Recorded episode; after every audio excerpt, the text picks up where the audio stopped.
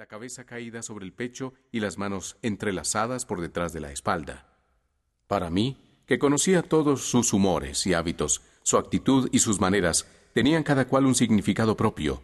Otra vez estaba dedicado al trabajo, había salido de las ensoñaciones provocadas por la droga y estaba lanzado por el humillo fresco de algún problema nuevo.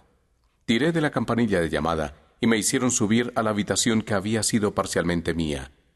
Sus maneras no eran efusivas, rara vez lo eran, pero, según yo creo, se alegró de verme. Sin hablar apenas, pero con mirada cariñosa, me señaló con un vaivén de la mano un sillón, me echó su caja de cigarros, me indicó una garrafa de licor y un recipiente de agua de Seltz que había en un rincón. Luego se colocó en pie delante del fuego y me pasó revista con su característica manera introspectiva. Le sienta bien el matrimonio, dijo a modo de comentario. Me está pareciendo, Watson, que ha engordado usted siete libras y media desde la última vez que le vi. Siete, le contesté. Pues la verdad, yo habría dicho que un poquitín más. Yo creo, Watson, que un poquitín más. Y por lo que veo, otra vez ejerciendo la medicina. No me había dicho usted que tenía el propósito de volver a su trabajo. Pero ¿cómo lo sabe usted? Lo estoy viendo, lo deduzco. ¿Cómo sé que últimamente ha cogido usted mucha humedad y que tiene a su servicio una doméstica torpe y descuidada? Mi querido Holmes, le dije, esto es demasiado. De haber vivido usted hace unos cuantos siglos, con seguridad que habría acabado en la hoguera. Es cierto que el jueves pasado tuve que hacer una excursión al campo y que regresé a mi casa todo sucio, pero como no es esta la ropa que llevaba, no puedo imaginarme de qué saca usted esa deducción. En cuanto a marihuana, si es que es una muchacha incorregible. Y por eso mi mujer le ha dado ya el aviso de despido, pero tampoco sobre ese detalle consigo imaginarme de qué manera llega usted a razonarlo. Sherlock Holmes se rió por lo bajo y se frotó las manos, largas y nerviosas. Es la cosa más sencilla, dijo. La vista que me dice que en la parte inferior de su zapato izquierdo, precisamente en el punto en que se proyecta la claridad del fuego de la chimenea, está el cuero marcado por seis cortes casi paralelos. Es evidente que han sido producidos por alguien que ha rascado sin ningún cuidado el borde de la suela, todo alrededor para arrancar el barro seco. Eso me dio pie para mi doble deducción de que había salido usted con mal tiempo y de que tiene un ejemplar de doméstica londinense que rasca las botas con verdadera mala saña. En lo referente al ejercicio de la medicina, cuando entra un caballero en mis habitaciones, oliendo a cloroformo y veo en uno de los costados de su sombrero de copa un bulto saliente que me indica dónde ha escondido su estetoscopio, tendría yo que ser muy torpe para no dictaminar que se trata de un miembro en activo de la profesión médica. No pude menos de reírme de la facilidad con que explicaba el proceso de sus deducciones y le dije, siempre que le oigo aportar sus razones, me parece todo tan ridículamente sencillo que yo mismo podría haberlo hecho con facilidad aunque en cada uno de los casos me quedo desconcertado hasta que me explica todo el proceso que ha seguido. Y sin embargo, creo que tengo tan buenos ojos como usted.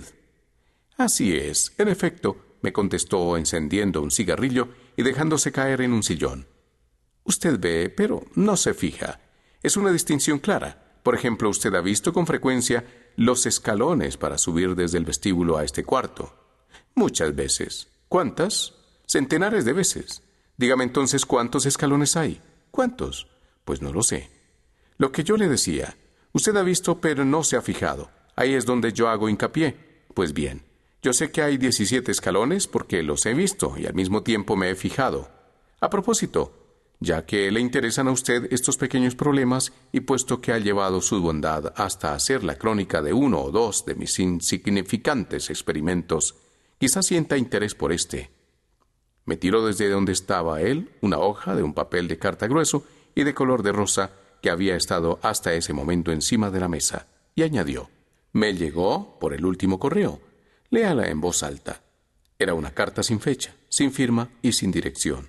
Decía Esta noche a las ocho menos cuarto irá a visitar a usted un caballero que desea consultarle sobre un asunto del más alto interés. Los recientes servicios que ha prestado usted a una de las casas reinantes de Europa han demostrado que es usted persona a la que se pueden confiar asuntos cuya importancia no es posible exagerar. En esta referencia sobre usted coinciden las distintas fuentes en que nos hemos informado. Esté usted en sus habitaciones a la hora que se le indica y no tome a mal que el visitante se presente enmascarado. Este sí que es un caso misterioso, comenté yo. ¿Qué cree usted que hay detrás de esto? No poseo todavía datos. Constituye un craso error el teorizar sin poseer datos. Uno empieza de manera insensible a retorcer los hechos para acomodarlos a sus hipótesis en vez de acomodar las hipótesis a los hechos. Pero circunscribiéndonos a la carta misma, ¿qué saca usted de ella? Yo examiné con gran cuidado la escritura y el papel. Puede presumirse que la persona que ha escrito esto ocupa una posición desahogada. Hice notar esforzándome por imitar los procedimientos de mi compañero. Es un papel que no se compra a menos de media corona el paquete. Su cuerpo y su rigidez son característicos. ¿Ha dicho usted la palabra exacta? Característicos, comentó Holmes. Ese papel no es en modo alguno inglés. Póngalo al trasluz. Así lo vi y así lo hice una E mayúscula con una G minúscula, una P y una G mayúscula, seguido de una T minúscula, entrelazadas en la fibra misma del papel. ¿Qué saca usted de eso? preguntó Holmes. Debe de ser el nombre del fabricante, o mejor dicho, su monograma. De ninguna manera.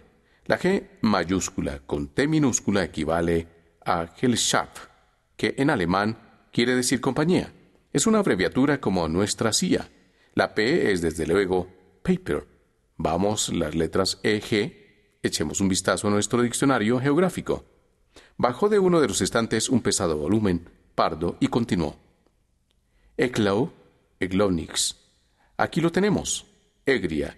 Es una región de Bohemia en la que se habla alemán, no lejos de Karlsbad. Es notable por haber sido el escenario de la muerte de Wallenstein y por sus muchas fábricas de cristal y de papel. Ajá, amigo mío. ¿Qué saca usted de este dato? Le centelleaban los ojos y envió hacia el techo una gran nube triunfal de humo azul en su cigarrillo. El papel ha sido fabricado en Bohemia, le dije. Exactamente. Y la persona que escribió las cartas es alemana. Como puede deducirse de la manera de redactar una de sus sentencias, ni un francés ni un ruso le habrían dado ese giro. Los alemanes tratan con muy poca consideración a sus verbos. Solo nos queda, pues, por averiguar qué quiere este alemán que escribe en papel de Bohemia y que prefiere usar una máscara a mostrar su cara. Pero si no me equivoco, aquí está él para aclarar nuestras dudas. Mientras Sherlock Holmes hablaba, se oyó estrépito de cascos de caballos y el rechinar de una rueda rozando el bordillo de la acera, todo ello seguido de un fuerte campanillazo en la puerta de la calle. Holmes dejó escapar un silbido y dijo de dos caballos a juzgar por el ruido. Luego prosiguió mirando por la ventana. Sí, un lindo coche de Brockman, tirado por una yunta preciosa. Ciento cincuenta guineas valdrá cada animal. Watson, en este caso, hay dinero, por lo menos, aunque no hubiera otra cosa. Holmes, estoy pensando que lo mejor será que me retire. De ninguna manera, doctor. Permanezca donde está. Yo estoy perdido sin mi Broswell, y esto promete ser interesante. Sería una lástima que usted se lo perdiese. Pero quizá su cliente... No, no se preocupe de él. Quizá yo necesite la ayuda de usted y él también. Aquí llega. Siéntese en un sillón, doctor, y préstenos su mayor atención. Unos pasos lentos y fuertes que se habían oído en las escaleras y en el pasillo se detuvieron junto a la puerta del lado exterior y de pronto resonaron unos golpes secos.